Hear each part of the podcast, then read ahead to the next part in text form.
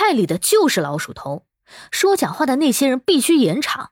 事实证明啊，我们群众的眼睛是雪亮的。说实话，家人们，我是真没抱希望，以为最后呢就是不了了之的结果。没想到央视新闻昨天报道了。先在后听，比个爱心。你好，欢迎收听播客节目《热点情报局》，我是主播小苹果，人称相亲界的一朵奇葩，嗯嗯，一股清流。江西省多部门联合调查组发布了通报，说江西工业职业技术学院六月一号食品安全事件调查情况公布，学生在食堂饭菜里吃出来的确实是老鼠头，而不是鸭脖。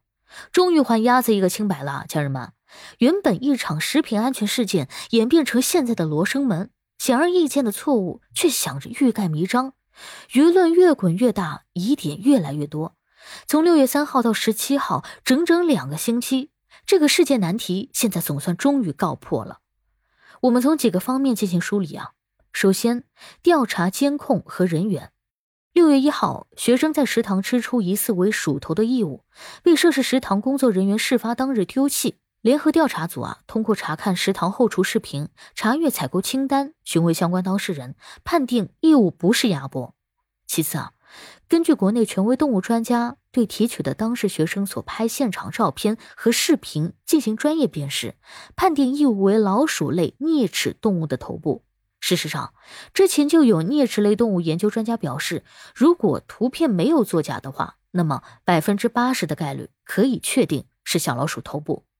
南昌高新区市场监督管理局昌东分局、江西工业职业技术学院为认真调查取证，发布异物为鸭脖的结论是错误的。目前呢，依据国家相关条例，已吊销涉事食堂食品经营许可证，对涉事企业和法定代表人顶格处罚。有网友感叹啊，指鼠为鸭就是搬起石头砸自己的脚，把人民群众当瞎子，最后就自己成为傻子。之前三令五申的强调，信誓旦旦的保证，学生当场写下的书面说明都成了笑话。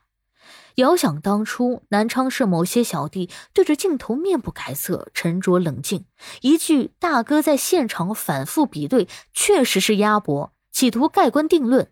然而假的就是假的，说破天它也是假的。这种欺上瞒下的行为不仅愚蠢，而且恶劣。那么这些小弟啊。我觉得你们得向公众给一个说法，为什么要指鹿为马？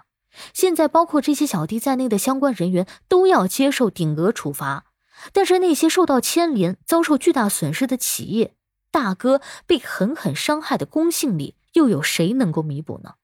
现在应该更好的查一查那些混淆是非、颠倒黑白的谎话，还有食堂背后的利益链、校方监管的不作为、地方小弟的保护伞。